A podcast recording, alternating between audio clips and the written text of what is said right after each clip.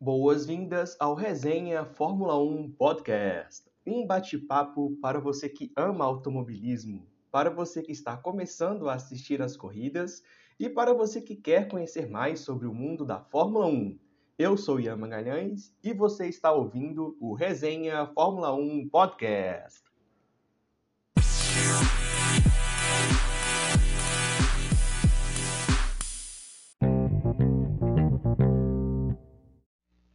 Começamos mais um episódio aqui no Resenha Fórmula 1 Podcast passado todo, todo esse turbilhão de emoções e com essa temporada simplesmente épica e inacreditável que tivemos. A Fórmula 1 retorna, retorna apenas em março, então ainda temos muito tempo ainda para falarmos de várias coisas sobre esse ano, essa, essa temporada e sobre a Fórmula 1 como um todo. E neste episódio nós vamos falar, nós vamos iniciar, nós, nós, teremos uma sequência de dois episódios fazendo uma retrospectiva sobre essa temporada de 2021. E nesse episódio nós vamos falar então dos 10 piores dessa, dos 10 piores pilotos dessa, dessa temporada. E aqui já, já, já, já vale uma.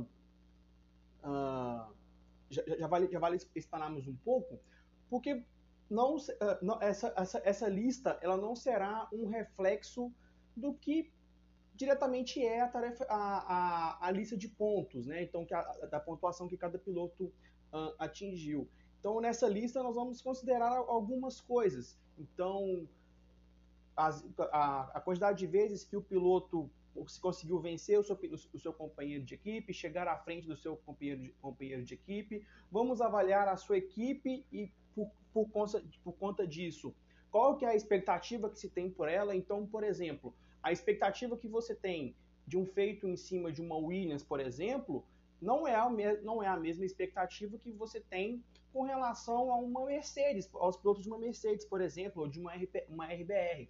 Em geral, a gente não espera ali que, a, que um piloto na Williams vá chegar constantemente ao Q2, ao Q3. Da mesma forma, chegar ao Q3 em uma Mercedes já é quase que obrigatório, né? Então, se o piloto não chega numa Mercedes não chega no Q2 ou fica no Q1 por, ou, ou, acaba ficando mesmo no Q1, já foi sim um ponto que, que foi descontado é, nessa análise que fizemos. Então, vimos também os resultados, né? Então, quantos, quantos pontos esses pilotos trouxeram para, para as suas respectivas equipes, pódios, vitórias e a expectativa de cada piloto. Então, baseado já no que nós temos de histórico de cada um, as habilidades de cada um. Então, a, a, análise, por exemplo, análise feita, por exemplo, em cima de pilotos extremamente experientes, extremamente talentosos e sabidamente talentosos, como por exemplo Max Verstappen e Lewis Hamilton, é uma análise diferente, é, tem um peso diferente com relação à análise que fazemos, por exemplo, do Mick Schumacher, do Yuki Tsunoda. Então, tivemos aí, fizemos um trabalhinho de análise com relação a, a, a, temporada como um todo, levando todos esses pontos em consideração. E nesse episódio vamos estar falando sobre aqueles 10 pilotos que não foram tão bem é, na temporada, ou em alguns deles até atingiram ali a, as expectativas, mas não, não, não estão na lista dos melhores da temporada, o top 10 dos, dos melhores da temporada. Vamos estar falando em um outro episódio. Então, já feito essa explicação de como foi feita essa dinâmica, o o pior piloto do, do grid, acho que não é segredo para ninguém, acho que não precisa nem de tecermos muitas explicações, acho que, é acho que todo mundo já, já sabe. O pior, o, o piloto que ficou pior colocado foi o, o Nikita Mazepin.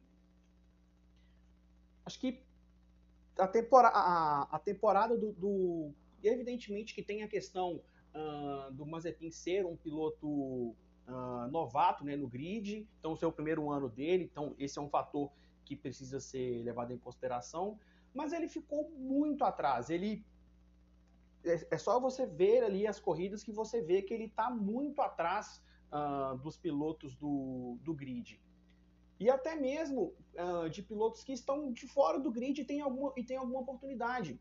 Não me recordo agora em qual corrida que foi, é, se foi no Grande Prêmio da Rússia, mas não me recordo exatamente qual foi esse Grande Prêmio, mas foi um, um Grande Prêmio que o Kimi Raikkonen não pôde participar por, por, conta do, por conta do Covid, e aí o, o Robert Kubica fez ali, entrou na sessão, na, na sessão de treino livre no Q3, então ele não conseguiu fazer o Q1, Q2, teve que chegar por Q3, momentos antes ali uh, da classificação, não teve muito contato com o carro, foi para a classificação, não andava de Fórmula 1 há muito tempo, e ainda assim ele conseguiu ficar, o, o, o, o Nikita Mazepin conseguiu ainda ficar atrás uh, do Robert Kubica, e por muitos décimos. E, e, até em comparação com o companheiro de equipe dele, o Mick Schumacher, ficou muito atrás. A, a diferença, o, o, gap ali entre eles, a Fórmula 1 divulgou esses dados, alguns sites divulgaram esses dados. De forma geral, a, a distância entre eles ficou ali em mais de meio décimo, então isso é muita coisa para pilotos de, com, com o mesmo carro. Tiveram aí diversos uh, sites que, que, fizeram, que mostraram ali né, a quantidade de erros que o Mazepin uh, cometeu na, na temporada, e aí não só erros de batida mesmo, mas de uh, dirigibilidade.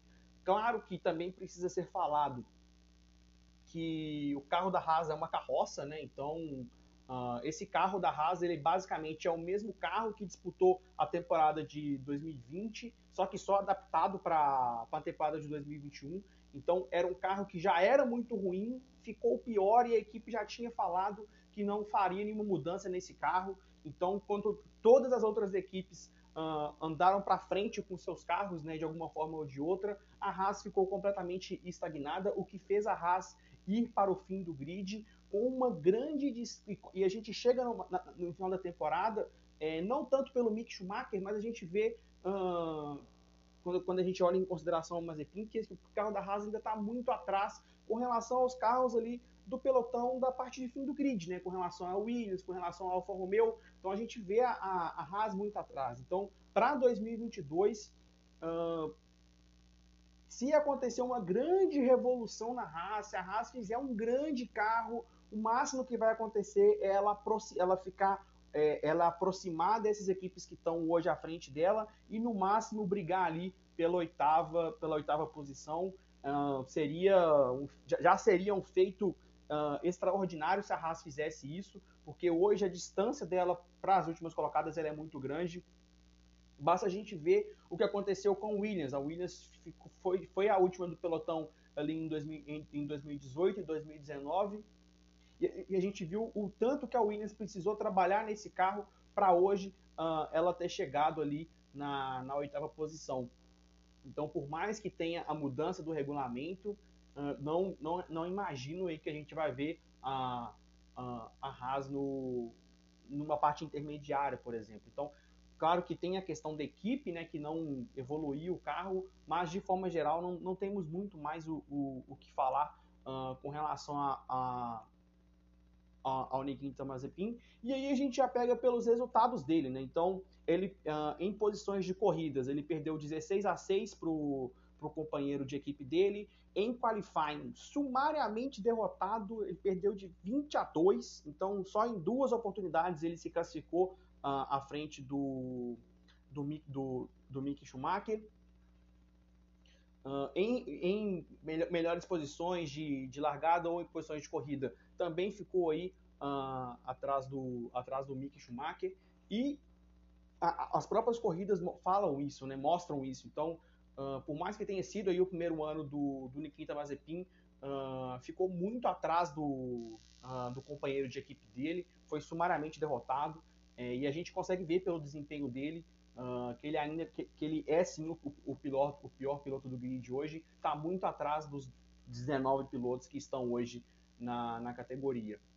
E já falando já do, do, do, do piloto acima, o que, o que, acabou ficando na 19 posição, é justamente o Mick Schumacher, que, Mick Schumacher que conseguiu aí cumprir com algumas expectativas, uma delas era que justamente ganhar do, do Mazepin, então sub, ambos, ambos os pilotos subiram ainda da, Fórmula 2, Mick Schumacher chegando à, a, a Fórmula 1 com uh, o, o título de atual de campeão da, da Fórmula 2 no, no, ano anterior. e, então já, já, já era se esperado que o Mick Schumacher uh, batesse aí o, o, Nikita Mazepin pela habilidade que o Mick Schumacher, que o Mick Schumacher tem e pela não habilidade que o Nikita Mazepin tem.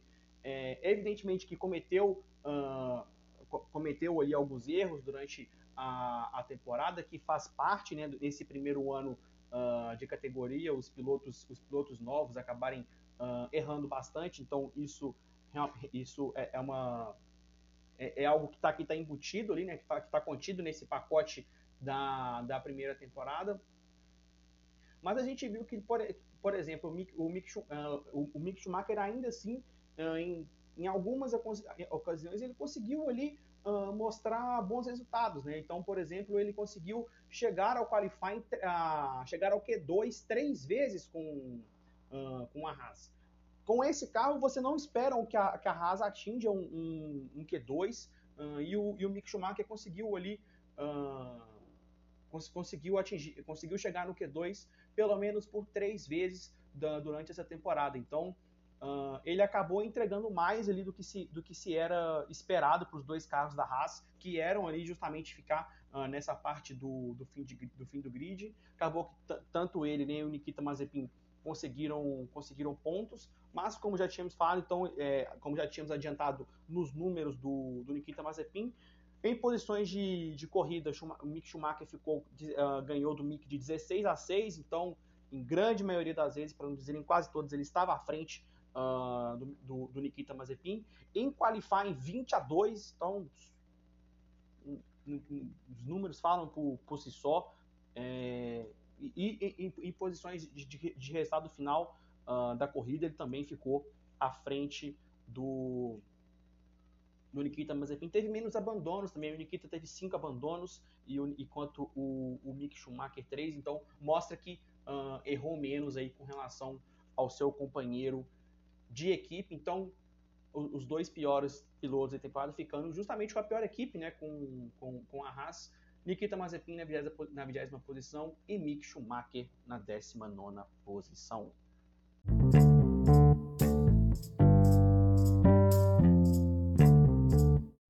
Então, até agora conseguimos ali, seguimos ali a, a lista. Acabou os dois piores colocados acabaram coincidindo ali uh, com os dois últimos colocados com relação à classificação geral né, do campeonato pela tabela de pontos e aí nós já temos a primeira, talvez surpresa, uh, ou, uh, ou uma, uma, avaliação inesperada, né? Então, na, na 17 posição uh, no campeonato geral, nós tivemos o Nicolas Latifi, com, na penúltima fila, né? Seria o Nicolas Latifi com 7 pontos e o Antônio Giovinazzi com conseguindo ali três pontos na temporada. Então, 17 lugar para o Latifi e 18 lugar para o Antônio Giovinazzi. E o que nós fizemos aqui na nossa análise uh, com, com, todos os fatores que já explicamos foi justamente uma inversão desses dois. desses dois. Então, o 18 lugar uh, ele acabou ficando com o Nicolas Latifi. E aí vamos falar um pouco sobre como que foi o ano do Latifi.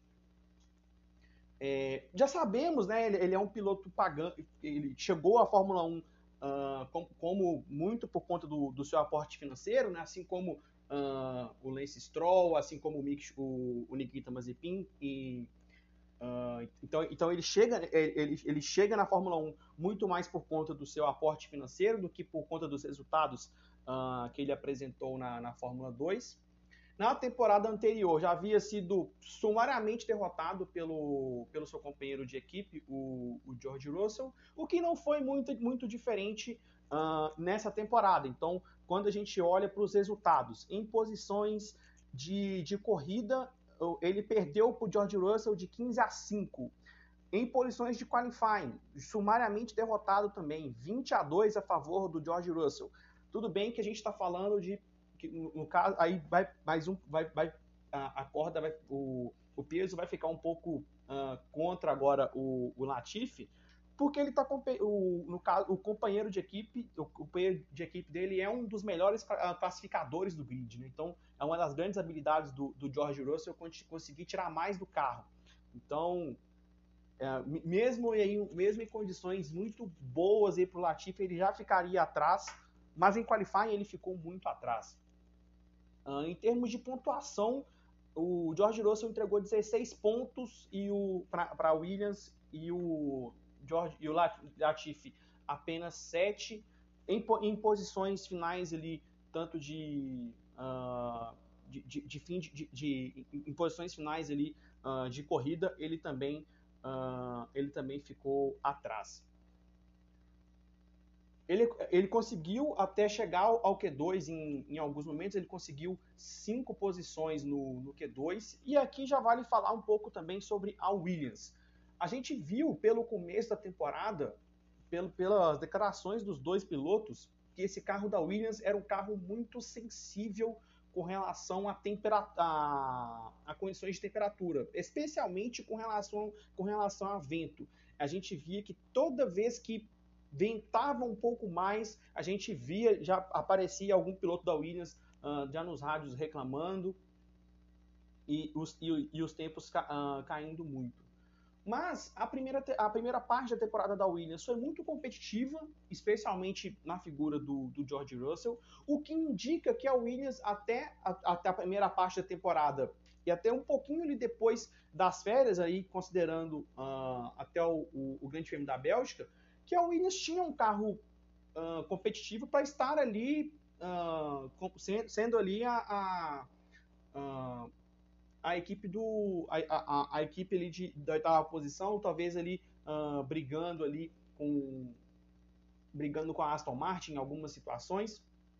Então podemos entender que por, por, por, uh, por, esse, por esse momento que a Williams viveu, claro que no segundo semestre as outras equipes uh, evoluíram e aí a Williams não conseguiu acompanhar, então ela acabou ficando ali, uh, um, um, acabou ficando para trás, mas nessa parte de trás ela liderou esse pelotão uh, com relação a, com, principalmente com relação ali, em comparação à Alfa Romeo e a Haas. Então dá para dizer que o Latifi poderia ter integrado, poderia ter entregue mais resultado, principalmente ali uh, com relação ao primeiro, à primeira parte da temporada. Então, por esses fatores, realizamos a inversão. Então, por isso que o Nicolas Latifi fica na, uh, ele fica na 18ª posição e logo acima dele está justamente o Antônio Giovinazzi. E aí, para falar do Giovinazzi, temos tem muita coisa. Uh, tem, tem, tem, muita, tem, tem muita coisa envolvida. pelo final da temporada, ou acho que de forma geral, dá, dá, dá pra, a gente consegue falar que uh, em, em, grande parte, se o, o Antônio Giovinazzi e o Kimi Raikkonen tivessem tido uma temporada mais constante, não seria nenhuma surpresa se a Alfa Romeo ficasse à frente da Williams no, no, ao fim da temporada. Isso porque, principalmente no final da temporada, a gente, vi, a gente via que a Alfa Romeo conseguia ali uh, em, em qualifying ficar em 12 º 13 terceiro 11 primeiro uh, então a gente, a gente via uma, uma, uma uh, a gente via uma maior constância uh, no Q2 dos pilotos da, da Alfa Romeo. Basta a gente ver que em Q2 o Antônio Giovinazzi o, o Antônio Giovinazzi ele chegou 18 vezes ao, Q, ao Q2 e 8 vezes ao Q3. O Kimi Raikkonen chegou 12 vezes, ele chegou 12 vezes, uh, ele, o, e o Kimi Raikkonen não, não chegou a ir ao Q3 nenhuma vez, então ele ficou sempre no Q1 e no Q2. Então, com relação a, o, a aí falando sobre a Alfa Romeo, os pilotos não foram tão constantes assim, então não é absurdo se a gente concluir que o carro da Alfa Romeo, ele, de um modo geral, ele foi melhor que a Williams. A gente tem muito claramente que na primeira parte da temporada o carro da Williams era sim melhor que o da Alfa Romeo, mas na segunda parte da temporada eu já vejo o contrário. Eu já vejo o carro da Alfa Romeo uh, tendo, tendo mais desempenho. Prova é que na segunda temporada a gente não viu aí grandes feitos do George Russell, a gente não viu principalmente do, do Latifi, a gente viu mais os, os, os, uh, os, os pilotos da, da Alfa Romeo uh, aparecendo, mas essa, essa inconstância. Uh, e, e, e, na Fórmula 1, assim como em, em, em, todas as profissões, mas na Fórmula 1 você precisa sim ser, é, uh, ser consistente ali né, na, na, nas suas ações. E não foi o que nós vimos na, na Alfa Romeo. O que nós vimos foi um Giovinazzi que conseguia ali estar tá sempre no Q2, por vezes estando no, no, no Q3, mas que em, em, em, corrida ele simplesmente sumia, e aí podem ser vários fatores, né, de leitura de corrida, situações atípicas, uh, péssimas decisões de estratégia, aí entra um pouco também uh, da sua equipe também, mas é, é, é, é, curioso, porque desde quando o Giovinazzi chegou na Fórmula 1, é, ele não, não, não tinha justificado, né, porque ele Uh, porque, ele, porque, ele, porque ele estava na, não, tinha tido uma consistência de resultados que você conseguia falar, pô, é por isso que esses resultados falam, mostram por que o Giovinazzi merece estar na Fórmula 1. Então a gente não via isso. Em raros momentos, quando ele estava extremamente pressionado ou quando se ventilava muitas informações de que ele poderia sair ou que ele não ficaria na Fórmula 1, a gente via ele tendo alguma, é, alguma constância, mas mesmo assim muito mal uh, em corridas. Então, quando a gente pega a comparação uh, dele com seu companheiro de equipe, o Kimi Raikkonen, uh, em, em, corrida eles ficaram empatados, né, 10 a 10. Em qualificação, ele chegou à frente do ele ganhou do Kimi Raikkonen de, de 10 a 7, mas quando a gente fala em pontos, o, ele entregou apenas 3 pontos. já, já, já o Kimi acabou entregando aí 10 pontos e em posições finais de corrida, ele sempre chegando atrás do, do Kimi Raikkonen. Então, a, a não constância de bons resultados do, do Giovinazzi acabou fazendo com que ele não, com que a Alfa Romeo uh, não, não renovasse com ele. Em 2020 já tinha um, uma certa, um certo murmurinho né, dele não, não continuar, mas aí a Haas, a Haas antecipou uh, e conseguiu contratar o, o, o Mick Schumacher, né? o Antônio Giovinazzi tem relações aí com, com a Ferrari. Se não fosse isso, muito provavelmente a gente estaria falando de um, de um Mick Schumacher na, na Alfa Romeo. E, a, a, e nessa temporada também não mostrou grandes resultados e per, acabou perdendo aí a sua posição no grid, o seu lugar no grid para o ano que vem, que vai ser preenchido pelo, pelo Guanu Joe. Então, a, a 18ª posição uh, acabou ficando com Nicolas Latifi e na 17ª posição Antônio Giovinazzi. Indo agora para a oitava fila, 16ª e 15ª posições do nosso ranking no na classificação original aqui, a 16ª posição ficou com Kimi Raikkonen né, com 10 pontos e na 15ª, George Russell com 16. Mas acho que até pelo que falamos um pouco com relação ao Latifi, vocês já devem ter, já devem, pode, devem ter imaginado que faremos aí algumas, algumas mudanças, igual já tínhamos falado, né, que não seria uma lista seguindo fielmente ali o resultado do, pela pontuação dos pilotos. E na 16ª posição colocamos o Yuki Tsunoda da Alpha Tauri. Ele ficou em 14 ah, na 14 posição no, na, no campeonato, né, atingindo aí 32 pontos. Ah, é o primeiro ano né, do Yuki Tsunoda, temos também que levar, levar isso em, em consideração. Dentre os rookies, uh, dentre os rookies da, da temporada, obviamente que ele já seria o melhor, tendo em vista que os outros que, que os demais que, está, que, que entraram, uh, Mick Schumacher e Nita Mazepin, estariam no carro muito pior do que com relação ao carro dele. Então já era de se esperar que ele ficasse à, à frente deles. Mas o Yuki, o, o Yuki Tsunoda, ele, diferentemente dos outros dois, ele carregava uma expectativa muito grande com relação ao seu desempenho. Uh, foi, era, havia sido o primeiro. Ele, ele, ele havia ficado né, na Fórmula 2 apenas um ano e chegou ali no top 3, então teve, teve um, bom, um bom desempenho, o que o credenciou a Fórmula 1.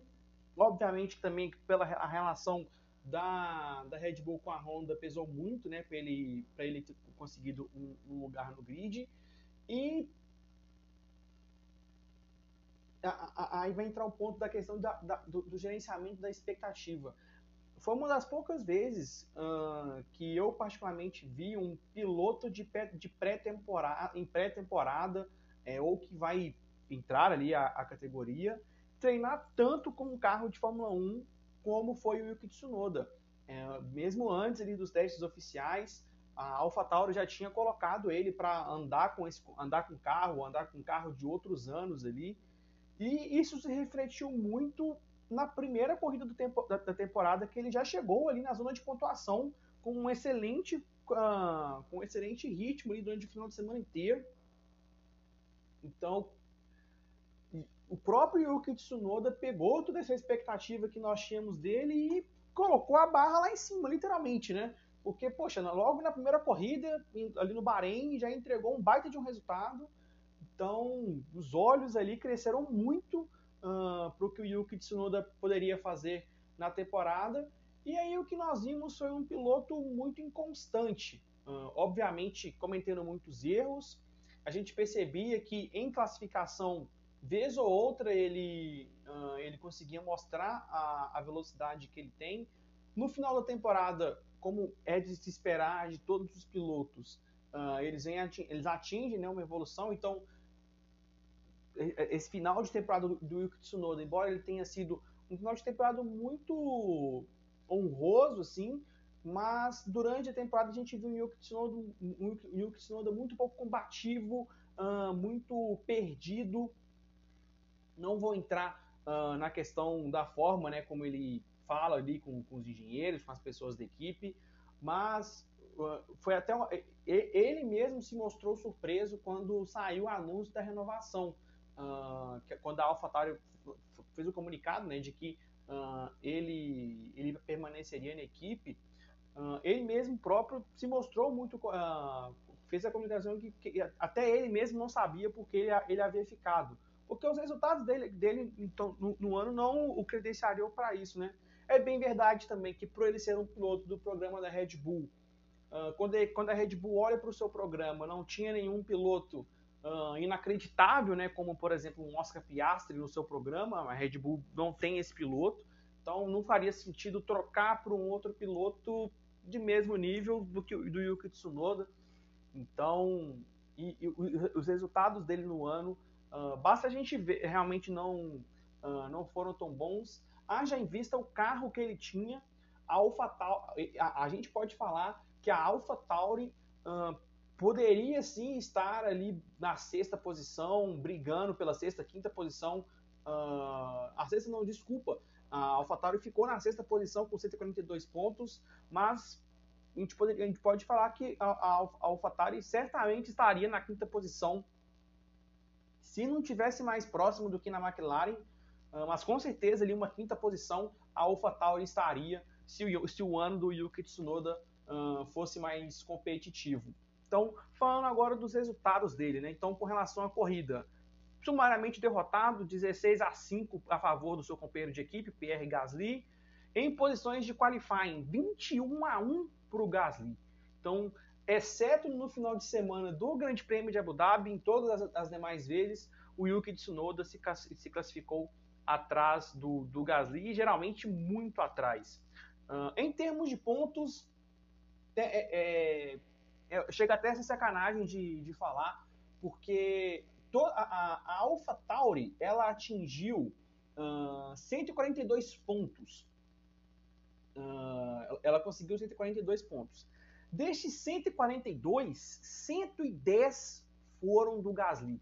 Então, não é não é nenhum exagero, nenhum absurdo a gente falar que, a Alpha, que o Alpha Tauri foi conduzida, carregada literalmente pelo seu primeiro piloto, que é o, o, o, o Pierre Gasly. A gente está falando que só se, se fosse só apenas a pontuação do Yuki Tsunoda, a Alpha Tauri estaria ali apenas à frente da Williams. Então, o, então quando a gente pega também uh, as posições ali uh, de de, de, final de, de, de, final de corrida em, em, em, posições, em posições de largada, o máximo que o piloto conseguiu chegar, ele também ficou muito atrás. um cenário muito parecido. É, já sabíamos que o Yuki Tsunoda ficaria atrás do Pierre Gasly. É, eu acho que ninguém esperaria que o, que o que ele, que ele fosse chegar perto, mas ele ficou muito atrás. Então esse, eu acho que esse que é o, o grande ponto quando a gente fala do, do ano do, do Tsunoda. Apesar dele ter ido bastante vezes ali uh, pro Q3, né? Uh, conseguiu ir pro Q3 nove vezes. No, mas quando a gente olha para esse carro uh, da, da AlphaTauri, tendo em vista o que o seu companheiro de equipe fez, notoriamente ele ficou devendo, muito embora o, o final de ano do, do Yuki Tsunoda tenha sido, tenha sido bastante digno. Mas uh, qualifying, uh, qualifying foi um grande problema para o Tsunoda, ele ficou oito vezes no Q1, então com, com o carro da AlphaTauri ele não Uh, em situações normais ele não pode, ele pode, ele não poderia sair no Q1 uh, ah, com, com o carro que ele tem. Haja visto que o, o, que o, o, que o companheiro dele fez. Então, os, uh, acho que as posições ali de, de qualifying e os, e os não resultados em, em corrida colocam aí o Yuki Tsunoda na nossa décima, décima sexta posição. E falando agora da 15 posição, aí vamos seguir um pouco né, do, do, do, piloto que acabamos pulando, que foi o Kimi Raikkonen. Então, último ano aí do, do, do Homem de Gelo, já numa claramente numa, numa descendente né, na, na, sua, na sua carreira. E os, os próprios resultados do, do, do, do Kimi falam, falam isso. Né? Então, uh, já não não, não faria sentido aí uma, uma renovação uh, do Kimi Raikkonen, apesar de toda a figura que envolve o Kimi Raikkonen, a forma como que ele fala ali no, nos rádios, né, sempre gerando uh, momentos engraçados com, com a equipe, pelo piloto que ele é, afinal nós estamos falando de um campeão mundial, piloto que já ganhou, uh, que já ganhou corridas, o, um, o, o, piloto aí com mais, uh, com, com, mais grandes, grandes prêmios realizados, então, sem dúvida nenhuma, uma das lendas do esporte é Kimi Raikkonen, mas já estava assim numa, numa, numa descendente. Falando aqui com relação aos números do, do Kimi Raikkonen, uh, ele empatou com, com o Giovinazzi em posições de corrida, 10 a 10. Ele perdeu para o Giovinazzi em, em, em, em, em qualifying, 7, 7 contra 13 a favor do Giovinazzi. Mas a, a experiência do Kimi contou muito uh, nessa temporada, então ele conseguiu entregar mais pontos aí que o Giovinazzi, 10 pontos contra 3, então a, a, a grande pontuação aí, se na Alpha, se na Alpha Tauri a gente teve o Pierre Gasly entregando a maior quantidade de pontos uh, da, da, Alpha, uh, da, da, da Alpha Tauri, na Alfa Romeo a gente pode falar com certeza que, foi aí, que foram os pontos do, do Kimi Raikkonen, e em posições de corrida ele, ele, conseguiu chegar a, a, em, em, melhores posições à frente do, do Antônio Giovinazzi, utilizando aí de toda a sua experiência e, e know-how. Conseguiu, não conseguiu, diferentemente do, do, do Giovinazzi, ele não conseguiu uh, chegar no Q3, então sempre ficou ali no, no Q1 e no Q2. Então, e aí, aí entra também com, ah, com a, a, os pontos do, com, com, relação ao carro da, da Alfa Romeo. Então, 15 posição, ficando para o, para o Kimi Raikkonen, que é sem dúvida nenhuma um dos grandes nomes desse, desse esporte, por, tudo, por, por tudo que ele fez. 15 posição, Kimi Raikkonen.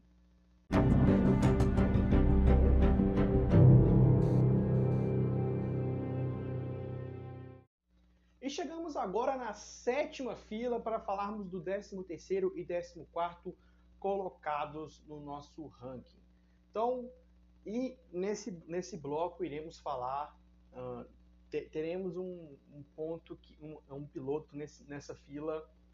Para alguns pode ser surpresa, para outros não, mas começando pelo 14º lugar, Lance Stroll.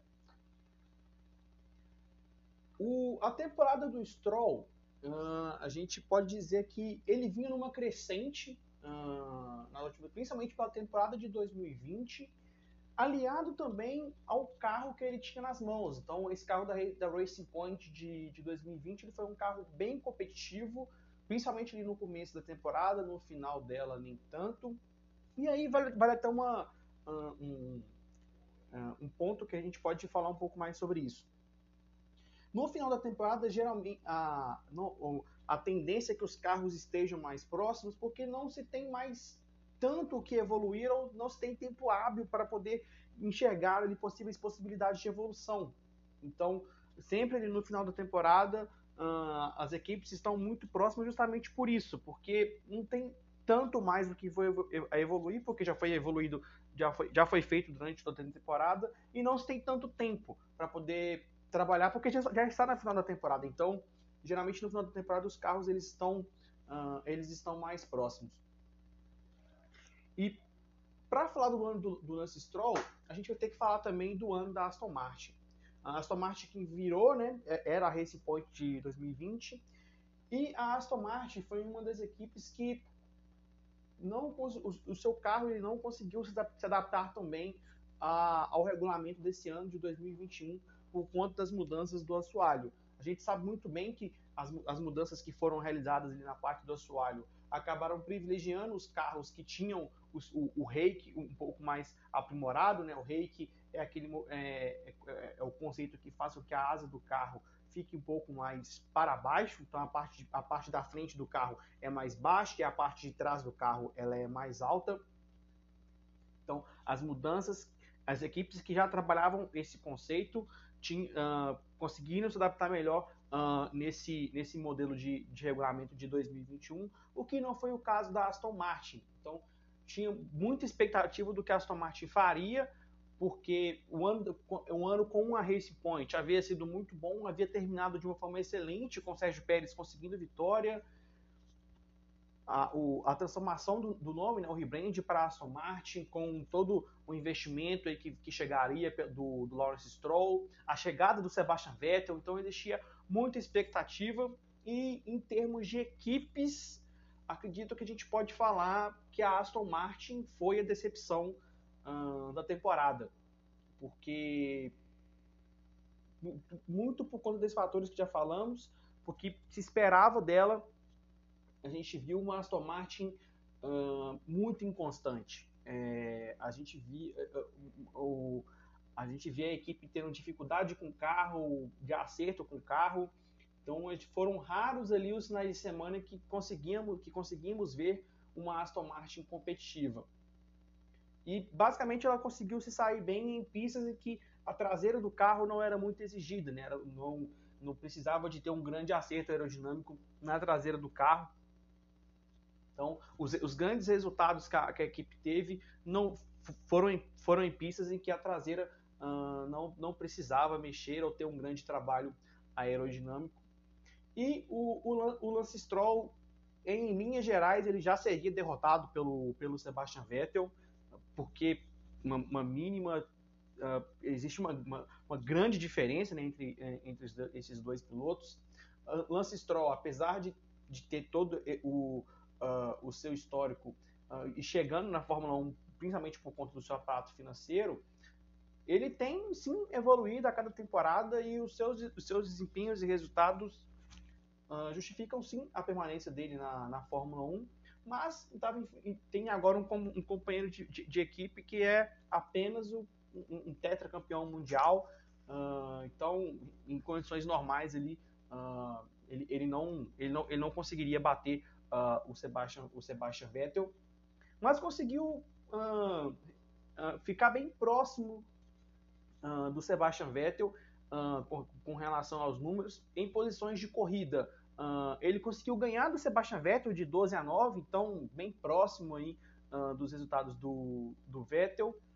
Em qualifying foi a grande diferença, né? ele perdeu para o Sebastian Vettel de, de 14 a 8, e aí é, é, muito por conta do companheiro que ele tem, né? O Sebastian Vettel é sim um, uh, um, um, piloto mais, uma, mais rápido, né, que consegue tirar mais, mais, mais do, do, carro do que o, o, Lance Stroll. Em termos de pontos, 34 contra 43. Então, o, o, ficou muito pouco ali a diferença de pontos uh, do, do Lance Stroll com relação ao, ao Sebastian Vettel, mas os grandes resultados da Aston Martin vieram por conta do, do Sebastian Vettel, que falaremos dele uh, um pouco mais para frente, uh, e em posições, uh, em melhores posições ali de, de, de, corrida e de chegada, o Lance Stroll também ficou atrás do Sebastian Vettel. Então não, não dá para dizer que o, que o, o, que o Lance Stroll poderia ter feito muito mais por conta do carro que, que ele tem na classificação oficial da Fórmula 1. Ele ficou justamente atrás do Sebastian Vettel, né, em termos ali, uh, de, de, de, classificação. Sebastian Vettel na classificação oficial ficou na 12 posição, o Lance Stroll na 13 então ele ficou muito próximo. Muito por causa disso, pelo, pelo que ele fez uh, na temporada, ele não poderia estar atrás dos pilotos que, que já falamos. E pelo, e pelo e tipo de equipamento que, que ele tem, uh, ele conseguiu ficar nove, chegar nove vezes ao Q3, o que já é, é, é, um, é uma já, é, já, seria um bom resultado né, para Aston Martin, mas ele ficou sete vezes no Q1, então a, a diferença aí de qualifying uh, dele com relação ao, ao, ao, Sebastian, ao Sebastian Vettel acabou, acabou pesando, porque por não ter frequentado mais o, o Q2, né, que é onde ele uh, teria que estar com esse carro da, com, com esse carro da, da, Aston Martin, mas não, não foi um. um não, é, quando a gente olha, por exemplo, a Alpha Tauri, que teve um Pierre Gasly inacreditavelmente bom e inacreditavelmente estratosférico, quanto o Yuki Tsunoda que não entregou tanto, a gente não tem essa grande diferença na Aston Martin. E agora, sendo companheiro do Lance Stroll na sétima fila, na décima terceira posição, nós teremos que falar dele. Daniel Ricardo. É complicado você, você colocar um piloto que ganhou corrida numa décima terceira posição. Uh, mas quando a gente faz uma análise mais uh, fria, olhando para os resultados, a gente não pode falar que o, que o ano do Daniel Ricardo foi bom. Por mais que tenha sido o primeiro ano dele na McLaren, uh, por mais que, uh, fazendo um paralelo com a Renault, quando ele, este, ele, ele, ficou dois anos na Renault e o primeiro ano dele também não foi tão bom, mas o segundo ano ele entregou. Mas o que pesa contra ao, ao, ao, ao Daniel Ricardo é que ele foi para uma equipe melhor, então a McLaren está à frente da, da Renault, tem um equipamento melhor, então ele conseguiria ter feito mais. E quando a gente olha para o que o companheiro de equipe dele fez, então aí é sacanagem. É, porque a gente está falando, uh, ele tá, o, o, o, a gente está falando, ele, ele, ele tá, o, o, companheiro de equipe dele foi nada mais, nada menos do que um dos melhores pilotos da temporada. Então, o ano do Daniel Ricardo, pelo que ele poderia ter feito com o talento que ele tem, e uma coisa que também tem que ser levada em consideração: Daniel Ricardo é piloto vencedor de corrida. Tanto é que mostrou nisso nessa temporada, quando teve ali a oportunidade de ganhar uma corrida, ele ganhou. Na única chance que ele teve, ele foi lá e ganhou. Então, isso é, é um reflexo da competência do, do Ricardo. Ele é um dos melhores pilotos do grid, sim, por conta disso, por conta dos resultados que ele tem, por conta de todo o potencial dele. Gente, o Daniel Ricciardo, ele, ele, a gente não pode desconsiderar ele como não sendo um piloto de ponta do grid. Ele é um piloto de ponta. Se o Daniel Ricardo estivesse, uh, estivesse por exemplo, numa RBR, numa Mercedes, ele brigaria pelo título nessa temporada, sem, sem sombra de dúvidas. Ele, por conta disso, por conta de todo o histórico dele, da habilidade dele, dos resultados que ele já atingiu, ele, também é um dos pilotos mais bem pagos do grid. Então, somando-se todos esses fatores, mas principalmente aos resultados que, que ele entregou em pista e o que ele deixou de entregar, a gente não pode falar que o ano do Daniel Ricardo foi um ano bom, regular. Foi sim um ano muito irregular, um ano muito ruim. É, na minha opinião, Dani, foi a, a é, é, a decepção. Se, se, se, se, como equipe a Aston Martin foi a decepção da temporada, Daniel Ricardo, em, ter, em termos de pilotos, foi a decepção da da temporada por tudo que não entregou. E quando a gente olha em comparação ao, ao, aos números, foi sumariamente derrotado e dominado pelo Lando Norris. Em posições de corrida, Lando Norris 15 a 7 no Daniel Ricardo. Mesmo resultado também em qualifying. Daniel Ricardo sempre foi um piloto rápido em qualifying, sumariamente derrotado por Lando Norris. Em termos de pontos, 160 pontos do Norris contra 115 do Daniel Ricardo. A, única estatística que ele acabou ganhando do Lando Norris foi com relação ao, melhor resultado final de corrida, que foi naquele, naquele grande prêmio da Itália, que ele ganhou a corrida e, e o Lando Norris ficou em segundo. E olhando mais ainda outros números, quando a gente pega, por exemplo, pódios. Lando Norris teve quatro pódios nessa temporada e o Daniel Ricardo apenas um, que foi ah, justamente a corrida, ah, a vitória que ele teve. Quando a gente olha para qualifying, o Daniel Ricardo saiu sete vezes no Q2 e duas no Q3. Isso já diz muito, porque um piloto que tem uh, o carro que ele tem nas mãos, ou seja, o terceiro melhor carro do grid, que, que foi a McLaren, perdão, o quarto melhor carro do grid.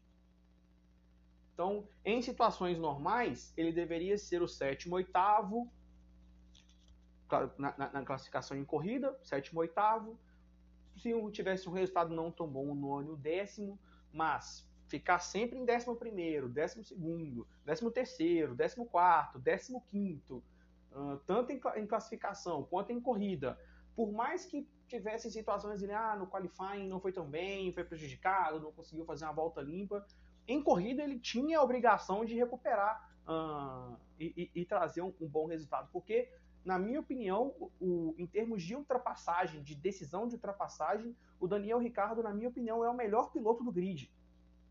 E a gente não viu, a gente foram raras as vezes que nós vimos o Daniel Ricardo fazendo boas ultrapassagens, é, as ultrapassagens que ele costumava fazer.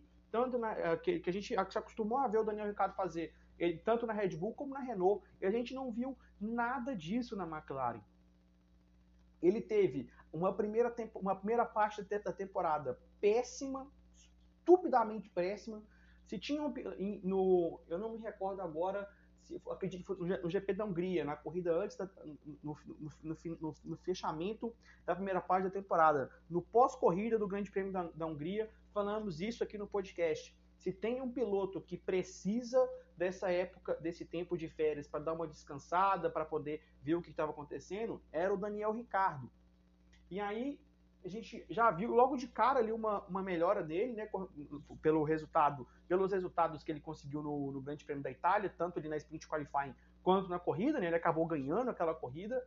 Mas depois disso, a gente viu um, um, o, restante das corridas foi o mesmo Daniel Ricardo que nós vimos na temporada inteira. Evidentemente que na segunda, segunda parte da temporada a McLaren foi perdendo terreno com relação a, a, a Ferrari. A Ferrari se aproximou e passou e, e estava com o seu carro a, à frente da, da McLaren, tanto que até chegou na frente dela no, no Mundial de, de, Construtores. Essa, essa não evolução da, da McLaren também refletiu um pouco no, no Lando Norris, mas ainda assim, quando a gente olha para a temporada como um todo, um ano muito ruim do Daniel Ricardo. E não é sem, se, uh, se em algum momento o Daniel Ricardo, quando a gente começava a falar que, poxa, o Daniel Ricardo vai ser, quando ele chegou para a McLaren, a gente falou assim, poxa, a gente vai ter 2021 agora, a gente tem 2022 com um regulamento novo, é um piloto muito experiente, tem muito para contribuir. Era, era lógico você pensar que seria o primeiro piloto da, da McLaren. Mas o, que, mas o que vale é o resultado, é o cronômetro, é o que está na pista. E o que está na pista fala que hoje quem é o piloto líder da McLaren é o Lando Norris, não é o Daniel Ricciardo. Então, por mais da experiência que ele tenha, da vivência e habilidade dele, os resultados dele hoje falam que ele é o segundo piloto da McLaren, que ele não é o primeiro piloto. Não é o piloto que conduz a equipe, não é o piloto que você vai esperar que em alguma situação de dificuldade ele vai tirar mais do carro, que vai entregar ali o melhor resultado, que vai estar tá chegando sempre à frente. A, a gente não tem essa imagem do Daniel, Daniel Ricardo. Tomara que ele consiga se recuperar. Gosto muito do Daniel Ricardo como, como piloto. É um grande piloto, é um dos melhores pilotos do grid, mas 2021 foi um ano péssimo para o Daniel Ricardo e está aí na sétima fila, ficando aí na décima terceira posição.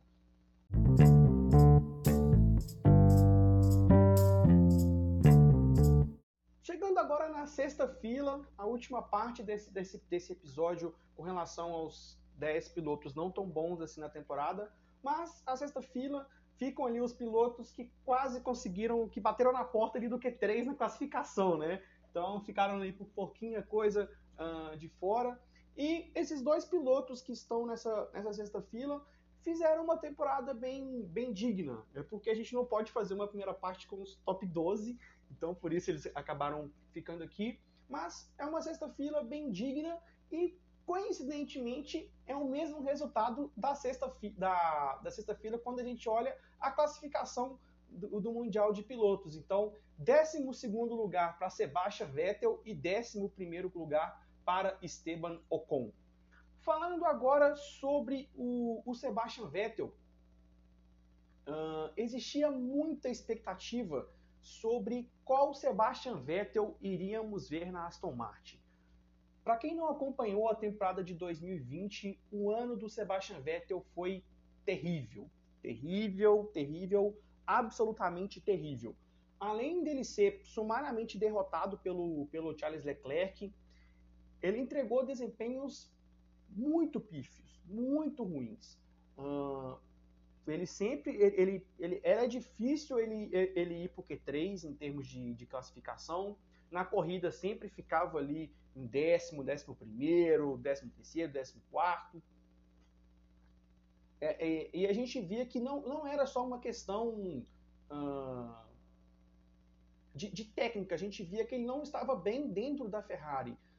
No, nessa última temporada, nessa temporada, acho que a, terceira, a terceira do, do, Drive to Survive, tem um episódio, agora eu não vou lembrar exatamente qual episódio, mas tem um momento ali, né, que a Netflix está ali gravando, falando um pouquinho da, das coisas da, da, Ferrari e tudo mais, e a gente vê, uh, a, a, gente viu ali um, um, dos momentos ali de equipe, do, do uh, de conversas de equipe do Stroll, do, do, do Charles Leclerc com o Sebastian Vettel, com o pessoal da Ferrari, e a gente via um Sebastian Vettel totalmente fora assim da, da conversa. A gente tem, ele tendo comportamentos assim de quem já tinha abandonado, de quem já estava tava largado mesmo. Uh, até em termos de saúde, uma imagem que chocou assim bastante, né? No começo da temporada foi quando a gente viu ali o Sebastian Vettel fazendo ali o seu assento na, na, na, na Aston Martin. Ele totalmente calvo, então foi uma imagem que chocou bastante ali.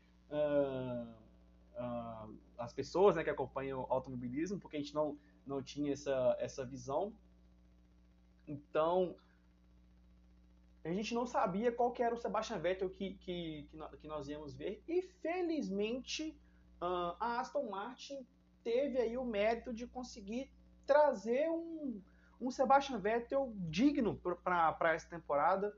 Uh, os mesmos pontos aqui que falamos do uh, para o Stroll com relação ao carro da Aston Martin vale também para o Sebastian Vettel. Acredito que com um carro melhor uh, ele consiga trazer melhores resultados, mas os melhores resultados, assim como era se esperado, uh, como era esperado, acabaram, uh, acabaram vindo dele.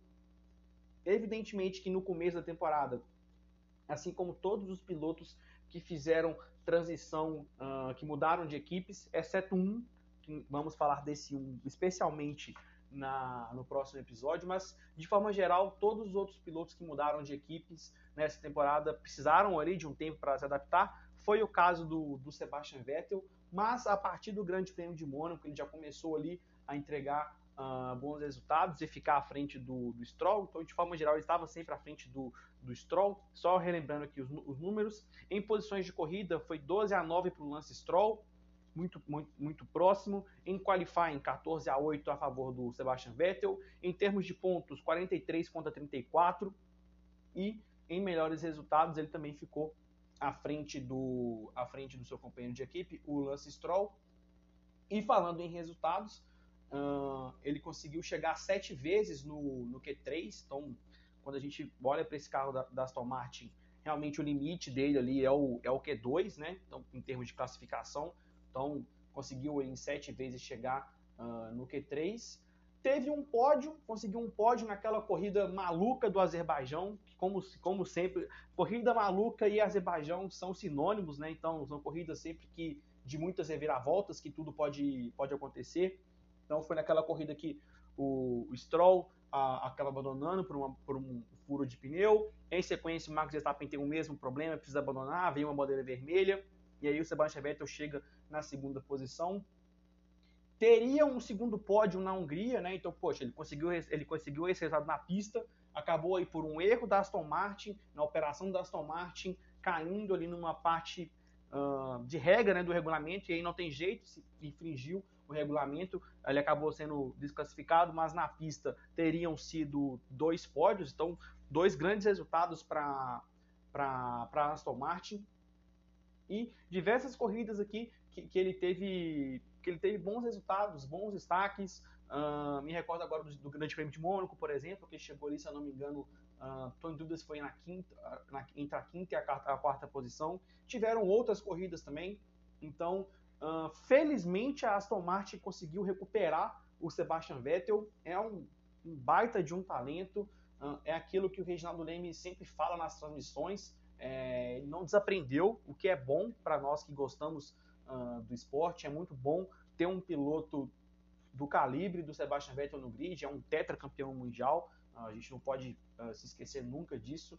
Na, dos pilotos do grid, ele só está, em termos de título, ele só está atrás do Sir Lewis Hamilton, então ninguém, ninguém mais no grid, fora o Lewis Hamilton, venceu mais que ganhou mais que o Sebastian Vettel.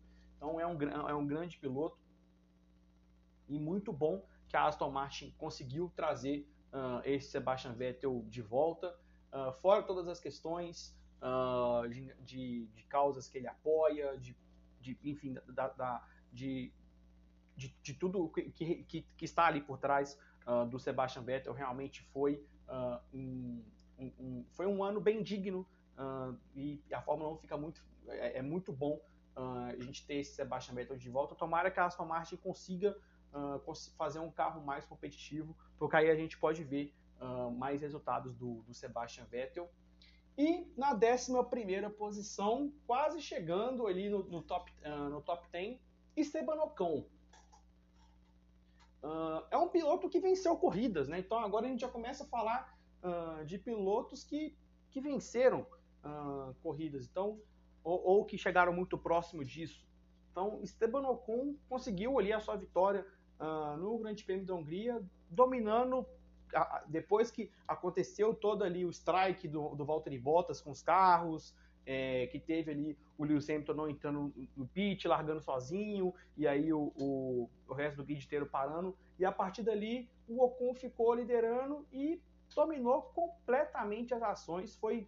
É, parecia, parecia algo muito natural para o Ocon dominar a corrida da forma como ele dominou. Então dominou 100%, 100 ali uh, as ações, entregou um baita de um resultado para a Alpine e de forma geral na temporada como um todo entregou bons resultados. A gente, a, a Alpine foi a equipe, talvez tenha sido a equipe uh, que, os que os dois que a gente tenha visto grandes resultados dos seus dois, uh, dos seus dois pilotos. Falando aqui em termos de números, olha, olha que curioso. Em posições de corrida, 11 a 10 para o Fernando Alonso. Então, muito próximo. Em qualifying, um empate desses dois pilotos, 11 a 11. Em termos de pontuação, 81 pontos para o Fernando Alonso, 74 para o Esteban Ocon. Quando a gente olha na classificação de pilotos, Fernando Alonso ficou na décima posição, o Ocon na décima primeira. Então, novamente, muito próximo Uh, em termos de, de, de, posições ali de final de, de finais de corridas, o Ocon acabou ganhou uma corrida, né? Então ele te, teve esse resultado. Uh, então na Alpine a gente viu uma disputa muito próxima. No começo, Uh, assim, é, falamos, falamos um pouco disso do Sebastian Vettel, vamos falar isso, isso também na questão do Fernando Alonso. Era um daqueles pilotos que tinham pedido, que precisariam de um tempo para se adaptar, especialmente no caso do Fernando Alonso, que não dirigiam Fórmula 1 há muito tempo, há, há, há, há um certo tempo. O Esteban Ocon, ele vem de um 2020 mais ou menos as mesmas características do Alonso, de estar fora da categoria, né? Ele ficou fora da categoria em 2019, ele volta em 2020, então foi um ano ali de readaptação para o Ocon, tendo como companheiro de equipe o Daniel Ricciardo, que entregou ali os grandes resultados da, da Renault naquela temporada, mas ele terminou a temporada em alta. Isso faz com que o, o, o começo do ano do Ocon seja muito bom. Então, os, os primeiros grandes resultados ali da Renault são do, do Esteban Ocon Durante a temporada, o Fernando Alonso consegue equilibrar as ações, consegue até desempenhar melhor do que o Esteban Ocon. Por vezes ele até ficou até bem distante do desempenho do Fernando Alonso, mas no final da temporada ele conseguiu recuperar e ficaram ali os dois pilotos com um desempenho muito parelho e isso se, se, se reflete nos, uh, nos, números e no resultado uh, que a Alpine chegou, que a Alpine conseguiu. Então, esse quinto lugar da Alpine nos construtores é sim muito mérito dos seus dois pilotos.